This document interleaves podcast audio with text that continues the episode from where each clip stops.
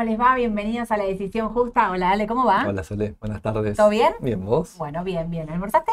Ah, Recién. Ah, recién bien, yo también, porque, como ya todos saben, hoy La Decisión Justa está grabada porque nos invitaron a la inauguración. Se viene Canal E, que va a estar saliendo por la televisión de cable. Es un canal que va a ser pura y exclusivamente económico. Eh, va- se va a hablar de bolsa, de mercados, de dólar. Bueno, está muy bueno. La verdad es que eh, espero que sale a la televisión a partir del primero de junio. Así que yo espero que sea un éxito porque va a ser como tipo un Bloomberg, pero argentino. Me Genial. copa. Sí, porque creo que llena un espacio que me estaba faltando, ¿no? Tal cual, porque Está siempre bueno. está todo de comentario político, Sí, sí, que sí. yo, acá va a ser muy económico, de hecho, eh, de economía, así que me parece que, que va a estar muy buena. Estamos invitados entonces hoy eh, a la inauguración de este canal, así que por eso estamos grabando la decisión justa, porque teníamos, no queríamos dejarlo sin estos dos papeles que eran muy pedidos, muy pedidos. Sí, el, el- el día, el martes pasado que estuvimos con Aye, eh, bueno, fueron papeles que estuvieron pidiendo y Sí. bueno, surgieron de ahí, prepararlos para esta semana y bueno, acá los trajimos. Acá estamos entonces en el mercado local. Ale nos va a estar contando los fundamentals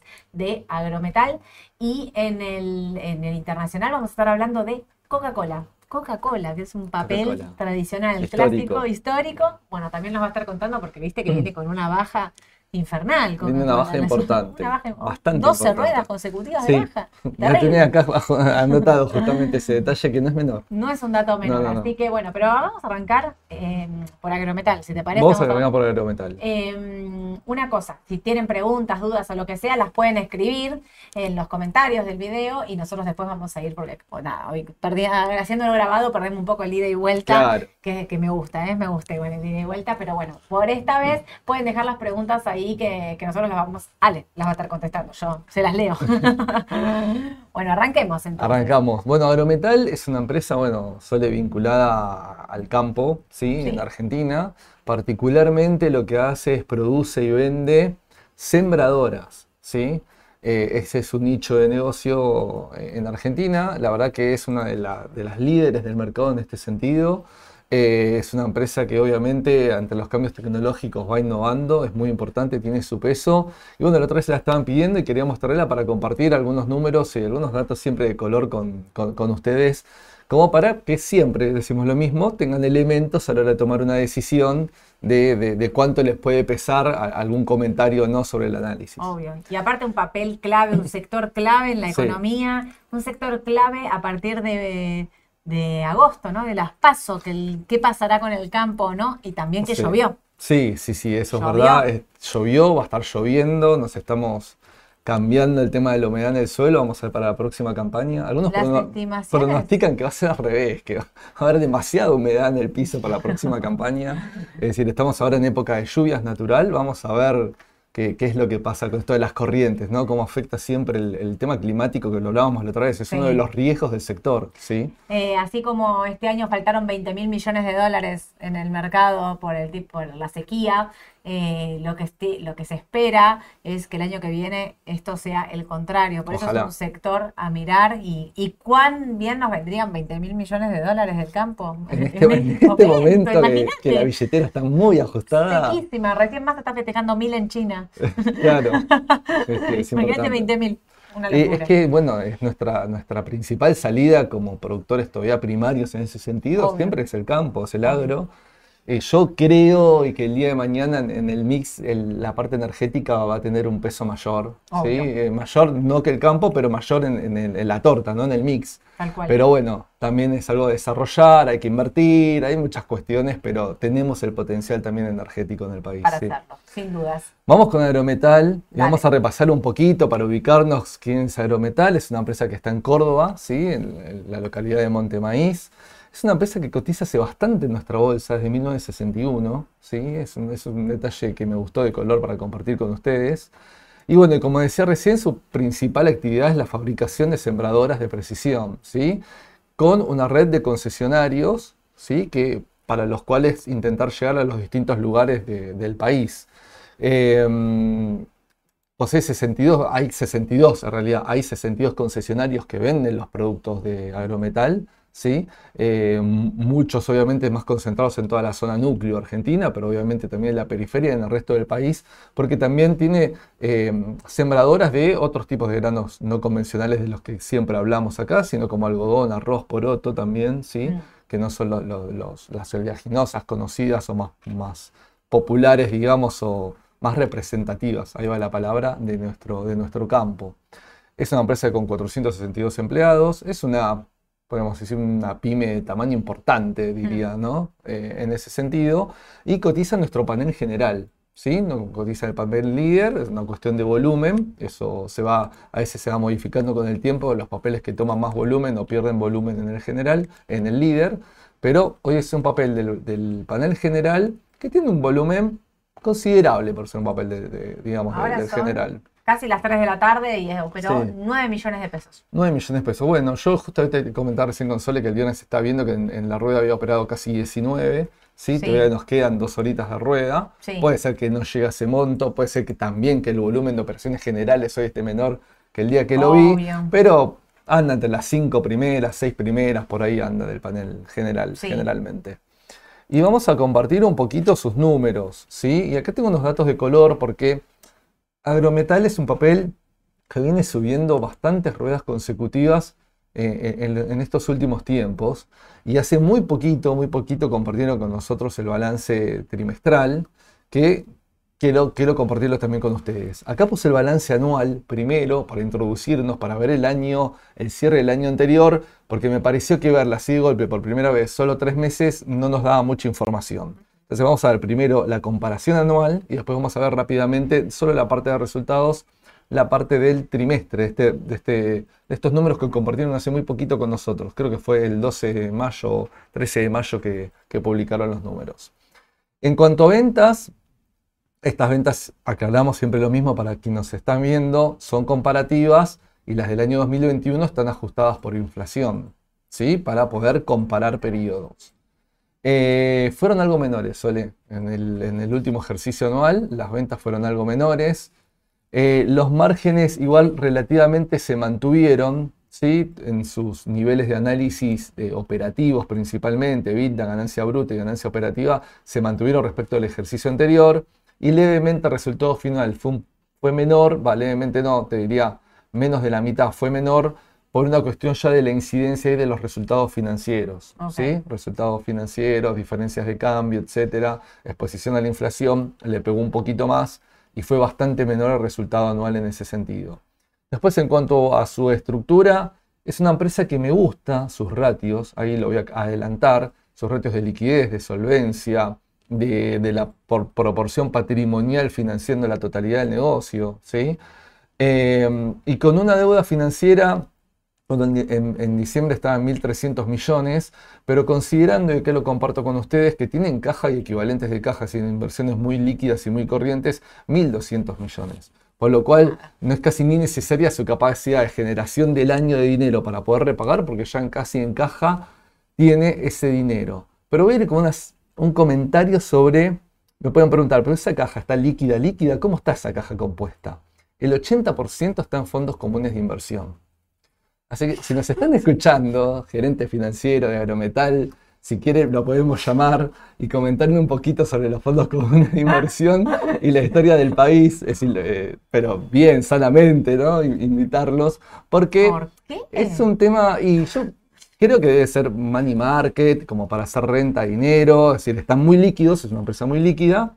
Obviamente no van a tener el dinero parado, eso está perfecto que no esté parado porque están muy líquidos, pero en la composición ahí vi que estaba 80% de todo esto que vemos en caja y equivalente justamente en fondos comunes de inversión. nada. Exactamente. Eh, Así que no te lo puedo creer, o sea, te creo absolutamente, pero no puedo creer que. No, pero viste que hay muchas empresas que hacen. Eh, eh, está bien, pero esta cultura, diversificar, ¿por qué todo un fondo común de inversión? Está, para mí está instalada esta cultura de, que el money market, llegamos money market y que no que estar parada en el money market. Ojo con los money market, ya lo dijimos varias veces, porque uno entra en un círculo y nos puede llegar a enganchar porque reiteramos, el historia han pasado eventos en los cuales los rescates no se pudieron hacer, se complicaron. Hablamos del 2001 la otra vez, eh, es decir... Hablamos del 2019. Eh, sí, Tan exacto. reciente como el 2019. Exacto. Cuando, es decir, los fondos comunes de inversión están bajo una cáscara de regulación específica y sabemos, como dijo Sole la otra vez, que a veces cuando quieren ir a buscar caballos grandes, van a ir por ahí. Entonces, si los mismos productos los pueden operar por su cuenta, siempre recomendamos que los operen por su cuenta. No, yo no le diría que no tenga fondo común inversión, le No, diría que diversifique. Un poco más, claro, bueno, sí.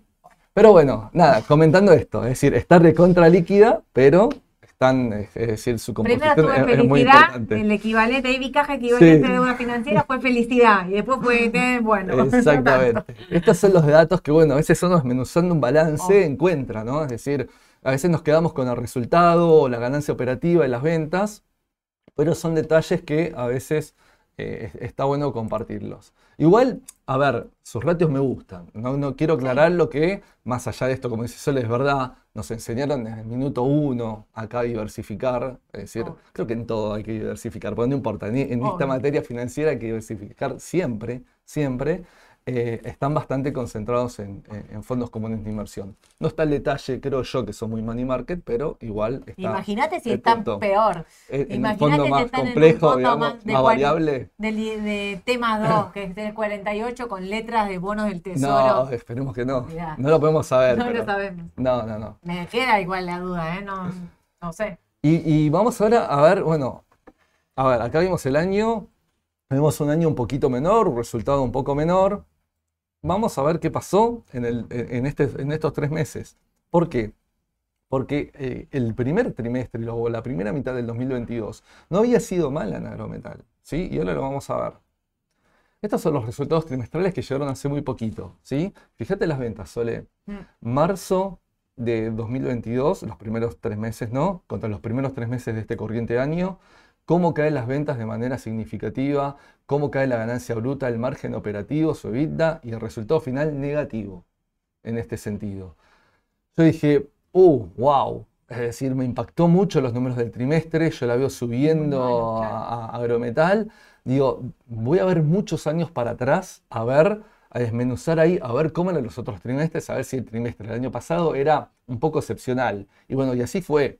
Ahí abajo estoy compartiendo, no sé si lo llegan a ver, voy a marcar acá, sin que me reten las chicas de que marco. Bueno, Eh, ahí abajo está puesto eh, los últimos trimestres del 2019, primeros trimestres, y siempre el primer periodo del año, lo cual seguramente tiene inversión y costos para, para ya empezar el armado de máquinas, eh, son de venta muy casi lo que se conoce en, en administración como just in time, el modelo más eh, japonés, digamos. Sí. No es que hacen las máquinas y están estoqueados y las van vendiendo, no, son mucho más a pedido, es decir, la producción está muy atada con la venta.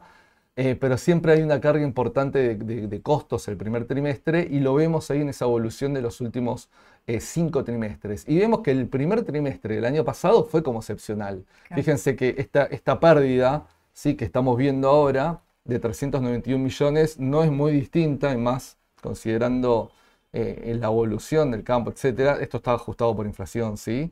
Con el 2021, el 2020 y el 2019. Tal Es decir, cual. no está muy distinta. Entonces, dentro de todo ahí es como, bueno, tranquilidad, tampoco es para Sí, tanto. sí. Fue muy bueno el primer trimestre del año anterior.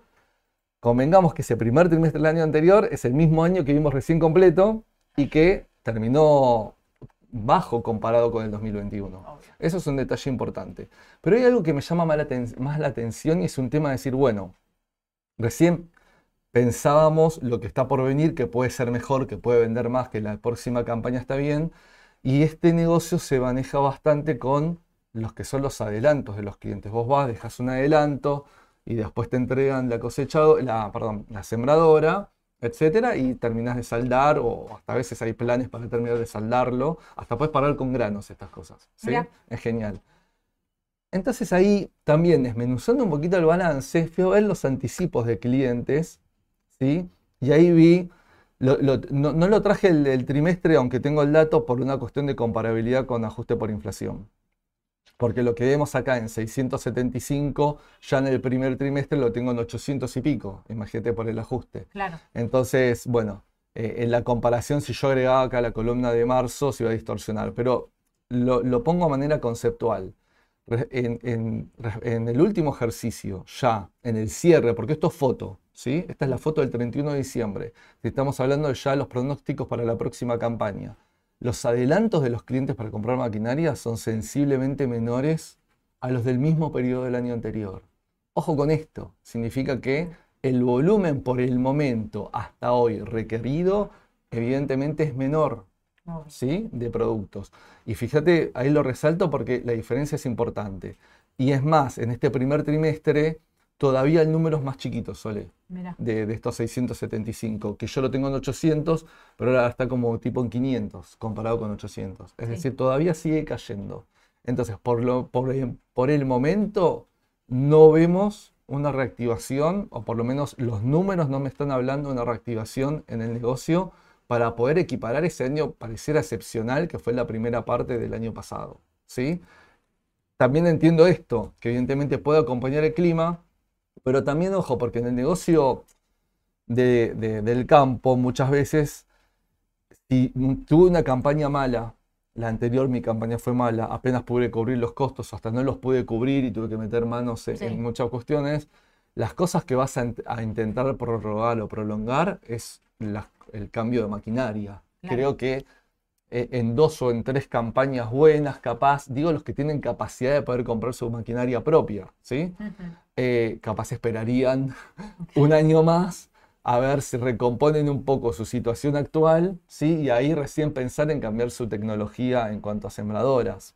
Tampoco es que todos los años eh, eh, es necesario cambiarlas, ¿sí? Claro.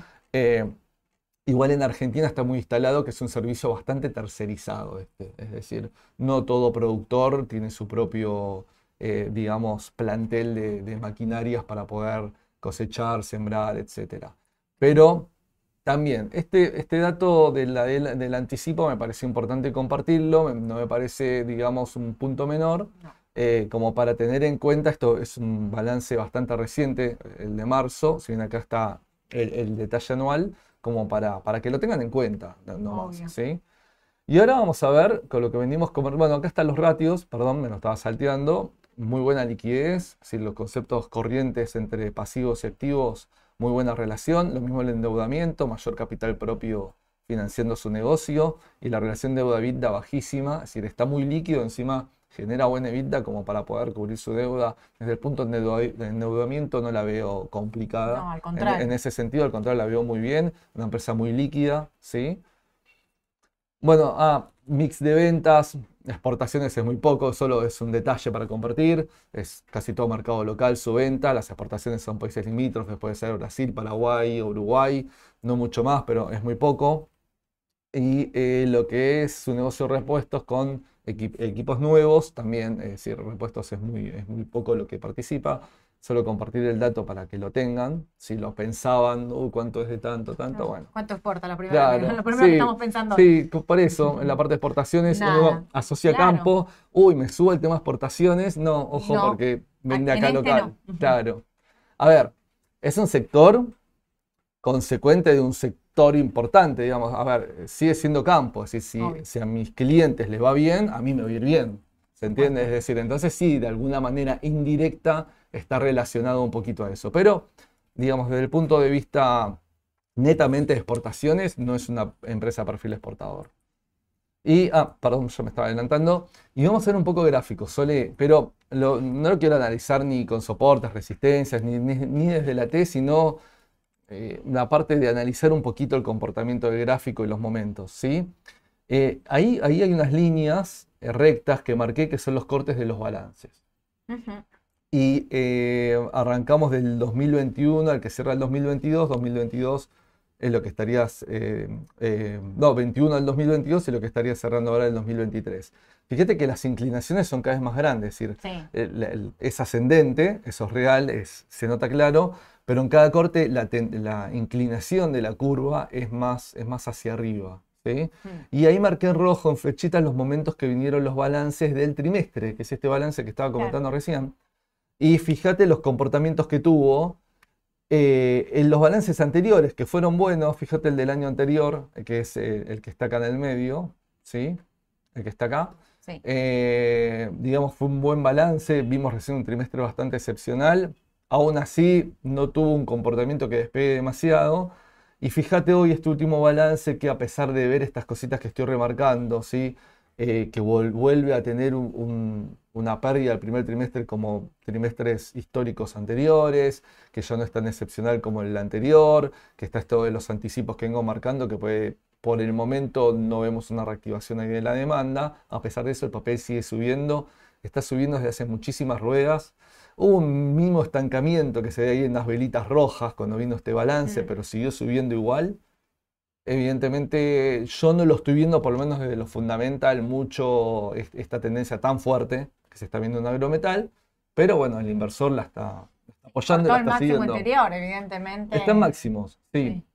Cuesta mucho esto compararlo, a ver los números, Sole, de- del balance también mientras por acá. los números del balance con su cotización, porque al estar solo en pesos y no cotizar afuera Claro. y ser un activo más, porque es un activo Sí. más, entonces también te ajusta el precio por inflación, como cualquier activo, entonces allá ahí se pierde un poco cuál sería el precio razonable en pesos, ¿sí? Nos pasa con todos los papeles que son solo en pesos, tal cual. pero yo la veo, perdón mi lenguaje un poco vulgar, un poquito pasada de rosca a mi gusto, por lo menos del Bueno, lado sabés que fundamental. en este momento está corrigiendo un, da- un 2% casi. Ah, ok. Eh, está yendo a 95.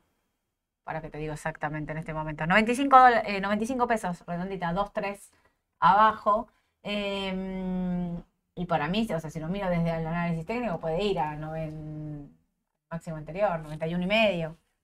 Igual como decís vos, evidentemente hay una apuesta a futuro por lo parte de los sí, sí, inversores más que por parte de los números. Evidentemente hay, eh, hay, hay- hay un grupo de ¿Por qué sube Molly si no? Sí, porque Molly la vimos que también. Igual viste que empezó a aflojar un poquito Molly. Creo que Molly ahí ya le empezó, ya le ganó el terreno, me parece, en estas últimas semanas, pero, pero sí, era lo que nos preguntábamos, ¿no? No me copó el Porque- papel, ¿eh? Te digo que le tenía más expectativas. No sé a vos qué te parece. Ah, que- ah, Ah, a- a- agro. agrometal. Eh, sí, para mí, a ver, reitero, va a estar atada, que si es una buena campaña, evidentemente Obvio. agrometal le va a ir bien, no sé si en, en esta inmediatamente o en la otra, eh, pero le reitero, eh, esto es una cuestión de precio actual, y a mí el precio actual, con esto que estoy viendo de lo fundamental, no me termina de cerrar mucho. Por ahí los No, que están comprando están haciendo una apuesta ya pospaso, Sí. por Y a- 2024. Y casi aparte, te y desde la T creo que está bastante en sobrecompra, Mm. ¿sí? Desde hace un tiempito ya unas ruedas, puede empezar a corregir en el corto. Muy prolijita, igual apoya sobre la media 200, digamos, muy prolijita ahí, sí, sin problemas, pero no.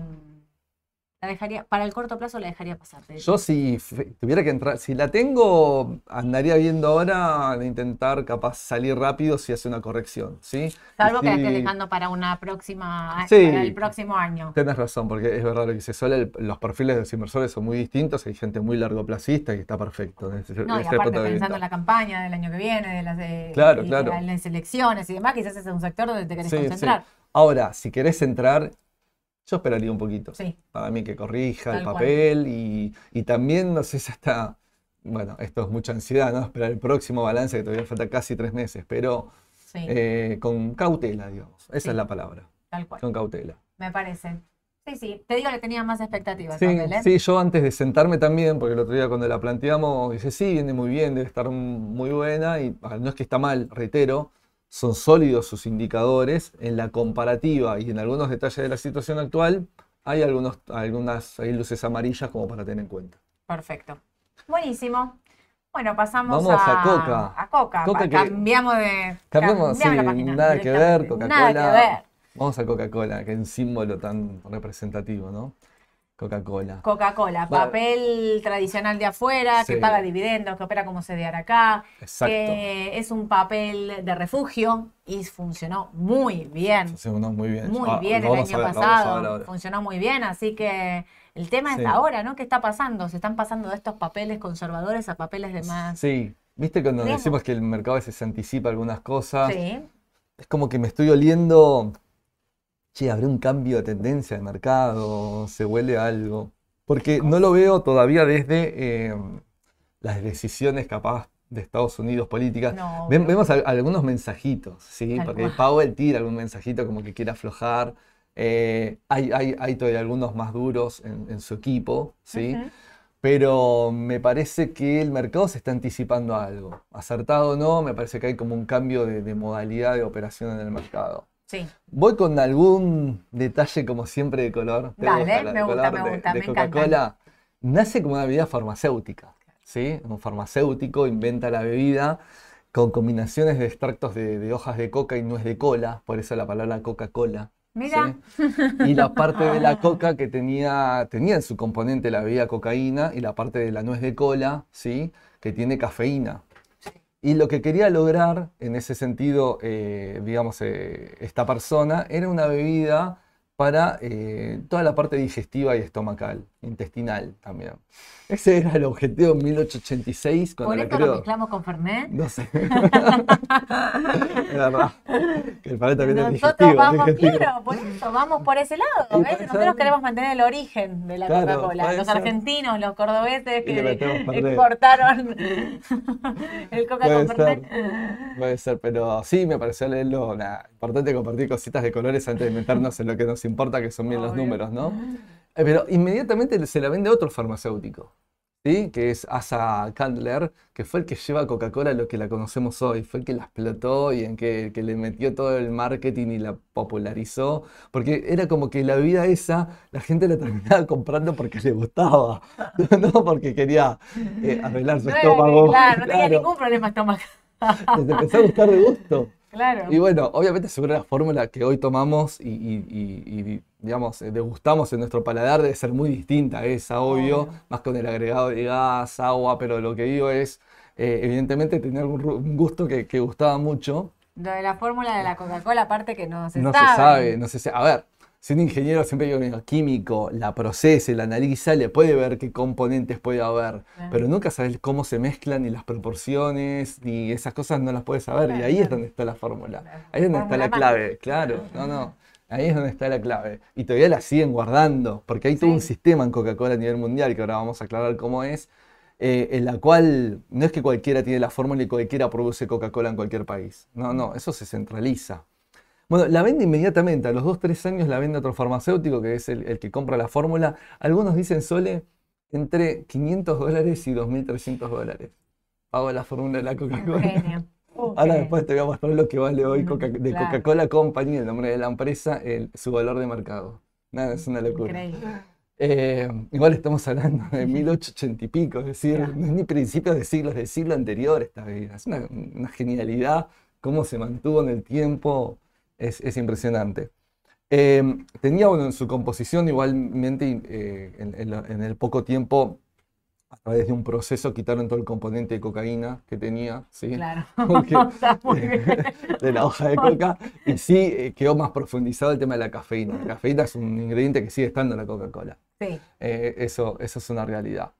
Ahora, de Coca-Cola Company, que es la empresa que vamos a ver y analizar ahora de los números, aparte de regular todo su, su producto y su mercado, su parte, cómo explicarla, de merchandising, publicidad, imagen, formato, que tienen, se tiene que respetar en todo el mundo, ¿sí? Em, es la que vende el jarabe concentrado a una red, y ahí es como funciona el sistema Coca-Cola, como ellos lo llaman, a una red de embotelladoras en todo el mundo. Es decir, eh, hay en más de 200 países del mundo hay embotelladoras de Coca-Cola eh, que están divididas por región, están autorizados a operar en cierta región. En Argentina son cuatro o cinco regiones. Está Andina, está FEMSA, está Regional Lee, hay distintas embotelladoras divididas por regiones en Argentina, ¿sí? Eh, en la cual le compran a Coca-Cola, de Coca-Cola Company, el jarabe, lo mezclan con agua y gas, se embotella y eso es lo que tomamos todos. Pero las embotelladoras no crean el- la Coca-Cola en sí, lo que hacen es la mezcla del jarabe con el agua y el gas, punto. Nada el más. jarabe solo lo hace de Coca-Cola Company, es lo que exporta, es, eh, eh, también descentraliza en algunos lugares del mundo también la producción del jarabe, pero el, jarabe es exclusivo de ellos, ¿sí? Mira. Eh, lo- el jarabe concentrado que, que hacen. Y s- e- esta es la clave de Coca-Cola, llegan a casi todos los lugares del mundo a través de esta estrategia. Ya desde principios de siglo estaban las embotelladoras que laburaban, laburan exclusivamente con Coca-Cola, ¿sí? Y lo que hacen es embotellar cada uno de los países. FEMSA, de hecho, que es la que más importante de Argentina, son de las más importantes en toda Latinoamérica, ¿sí? también está México, en un montón de países. Es una empresa enorme, tiene un balance excelente, es decir, FEMSA Embotellando le va re bien. Embotellando le va muy bien, sí, es un volumen enorme. Eh, así que bueno, nada, estas, estas cositas de color que quería compartir Coca-Cola con ustedes, que a mí saben que me encanta, me tomé un ratito para hacerlo. Y marcas conocidas, Coca-Cola, Sprite, Fanta, Schweppes, Cepita, Del Valle, Powerade, Ades, Aquarius, Dasani, Smartwater, marcas reconocidas de la góndola, que ya conocemos todos. Y que tienen, te dice ahora, viste que está esta cosa de en las películas o algo, que es una imagen ahí tomando Coca-Cola o algo y te da ganas de tomar. impresionante. Leí todo eso y dije, qué rica, traigo una pomelo ahora. Sí. Eh, Voy a terminar acá y me voy a comprar una. Bueno, marcas muy conocidas que, que tiene su gran competencia también en una empresa norteamericana que es PepsiCo, que PepsiCo también tiene alimentos, en ese sentido está más diversificado con alimentos, no solo bebidas, eh, pero que bueno, están, esto es como River Boca, ¿no? ¿Te gusta Pepsi o Coca? Es decir, es medio... el desafío? El desafío, Pepsi. Sí, me acuerdo. Sí, sí, sí. Hace bastantes años. Igual no te pasa que es como, ¿querés una coca? No sé si querés una Pepsi. Sí, es raro. O pedís una coca y, el mozo te dice, tengo Pepsi. Tengo Pepsi. Lo pedimos. Sí, dale, Pero, tal cual. Si no, los chicos me Te van a atacar un montón y van a decirte, no, no es lo mismo. No, obvio que no es lo mismo. Obvio que no. ¿No mezclas pero... Pepsi con Fernet mezclas? No, no, no. Coca con Fernet. No, no. Y una, y una marca puntual de Fernet, ah, no es cualquier marca de Fernet. No, tal cual. Tendría que cotizar. Sí, Tendría que cotizar. Debería. Eh, por eso es lo de, de que era farmacéutica, por eso es específica. No, no, no, sepan que bueno para la salud. y la gaseosa. La gaseosa y el alcohol bueno para la salud. Del otro lado me van a matar. Es un chiste. Es un ¿eh? chiste, es un, chiste. por favor. No, no, por favor. Bueno, vamos a los números, Sole. Eh, Acá sí voy tomando los trimestres, porque es una empresa relativamente estable, no tiene desde sus números bastantes eh, altibajos como para rescatar. Ahí estoy compartiendo con ustedes la pantalla, las ventas, fíjense, este primer trimestre muy parecido al primer trimestre anterior. Eh, lo mismo la ganancia bruta, su margen exactamente igual, su ganancia operativa lo mismo. El EBITDA fue un poco mejor, ¿sí?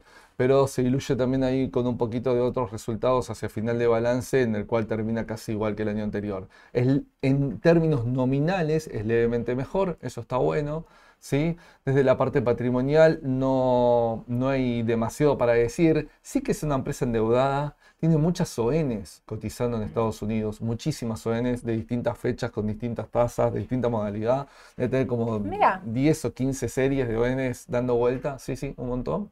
Eh, es una empresa apalancada, no voy a decir que no, pero no es una empresa que veamos que nunca mm, no mostró problemas de repago ni de acceso a capital a, los mercados para financiarse, etc. Eh, hay, hay, una relación que quise exponer ahí con ustedes, que es la relación de deuda financiera con, su caja. ¿sí? Eh, acá sí necesita su capacidad de generación de fondos más que su caja, porque su caja no es suficiente para cubrir su deuda. Y vamos a compartir la próxima presentación, que es un poco su mix de ventas. Acá está por región y ellos incluyen dentro de su mix de ventas también el negocio de embotelladora. ¿Por qué? Porque me van a decir, Ale, pero recién dijiste que de Coca-Cola Company hace una cosa y las embotelladoras por aparte le vende. Sí, es verdad. Pero Coca tiene participación en varias embotelladoras importantes del mundo, que fue aumentando. ¿sí? Te diría que de hecho una, más una de las más importantes de Canadá y Estados Unidos en 2010 termina comprando la Coca-Cola de, su embotelladora, entonces pasa a formar parte también de un segmento de negocio. Estamos hablando que son casi 200 embotelladoras, no, no más todavía, que recién compartí el número, pero lo que digo es, no en todas tiene participación, en pocas, pero eh, está metido en ese negocio también si queremos vivir el negocio. Eh, y representa un 17% o 18% casi de los ingresos. ¿sí? Y después acá compartimos con ustedes, por si les interesa verlo, cómo está distribuida la torta de, las ventas de Coca-Cola. América del Norte está en el top, arriba de todo, casi con el 36%. Eh, lo que es Europa, Oriente Medio y África, ¿sí? América Latina, y lo que es Sudeste Asiático y zona del Pacífico, el 12,5%. Y acá está compartir algunos números para tenerlo en cuenta y algunos datitos de gráfico, que ahora vamos a hablar de gráfico. Su valor de capitalización de mercado es 260.6 billones Recién hablamos que la compran en 500 Sí, dólares sí, o sí. 1.300 dólares. Bueno, 260.6 billones. Un beneficio por acción actual de 2.28 dólares por acción. Eh, un price earnings de 26. Acá claro que su media de los últimos 10 años aproximadamente está en 23. ¿Sí? Eh, todavía está un poco por arriba de su media, pero bueno, también es una media que debería ser ajustable y creciente. Si yo Claro. tomo media como un concepto de media, pero la realidad es que si lo hago más dinámico, es algo que va creciendo natural. Obvio. Y eh, es muy bueno el rendimiento del dividendo que tiene.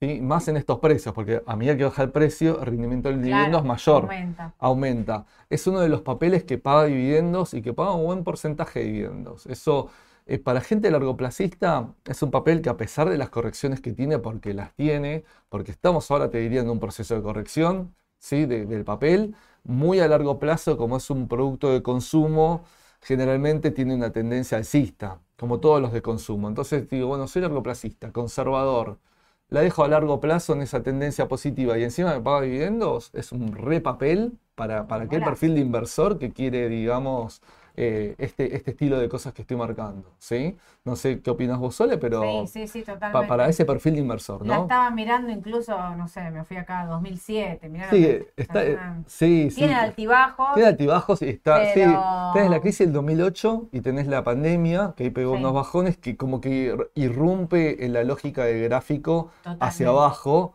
pero si no es ascendente el gráfico. Sí, sí, sí, y ahora está total. lateralizando y corrigiendo un poquito, ¿sí? Vamos Y a ser ahora se está honestos. manejando entre, Sí. mirá, no, entre, acá está 58 y medio, casi 59, Sí, y los 66, 65. sí, sí. Bueno, mira, cómo compartimos números, porque yo estaba justamente el precio mira. ahora 59,70 cuando me vine, anda Mm. casi igual, 59,75 está viendo ahora Sole eh, en vivo. Eh, si bien sépanlo que son las eh, 3 y 20 de la tarde ahora que estamos grabando, y ustedes lo van a ver más tarde, ¿sí? Eh, y el soporte está en 59.20, muy finito lo mío. Está tocando el soporte, te diría. En este momento está tocando zona de soporte, está ahí muy cerquita, si no, muy cerquita. Y los números que marca Sol están muy bien. Yo veo una primera resistencia 62.90, 63, 62.80, por ahí. Una primera, ¿sí? Es, muy más, es más marcada esta que marca Sole. Eh, eh, eh, en esa zona. 62.90, perfecto. Sí, está bien, es eso. eh, sí. eh, el- la otra. Estocásticos, recontra sobrevendida. Si a alguien le gusta mirar los estocásticos para entrar, bueno, está, está sobrevendido el papel. Y el MACD está en zona negativa, con una salvedad. Hace 8 días ingresó en venta el papel, Mm. ¿sí? Está en zona ahí todavía que no da vuelta y todavía no da señales de compra. Obviamente siempre el MACD es, te cobra un viaje, como decimos hoy, que dijimos a la mañana, porque cuando te da señal de compra, ya nos comimos dos o tres velas verdes seguramente, ¿sí? Y, y ahí pagamos un viaje. Pero el que quiere ingresar más seguro en una posible tendencia, bueno, a veces puede esperar un- una señal de compra de MACD que todavía no la está dando. Me gusta el sí. rebote igual. Está, está, está ahí para gusta. rebote.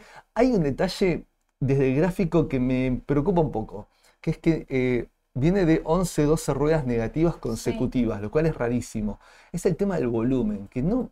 A mí me gusta cuando hay muchas ruedas negativas, es que, y está llegando a una zona de soporte, no sé vos, Sole, que empieza a aflojar el volumen. ¿Sí? Bueno, fíjate, Y- hoy y igual el volumen Hoy, es alto. hoy está, hoy está aflojando, todavía nos quedan unas horas de queda, rueda, sí. ¿no? Mirá cómo el volumen viene descendiendo. Sí. El volumen es descendente desde hace ya tres ruedas. De ahí, eh, sí, hay, hay- hay que 15, ver cómo cierra hoy.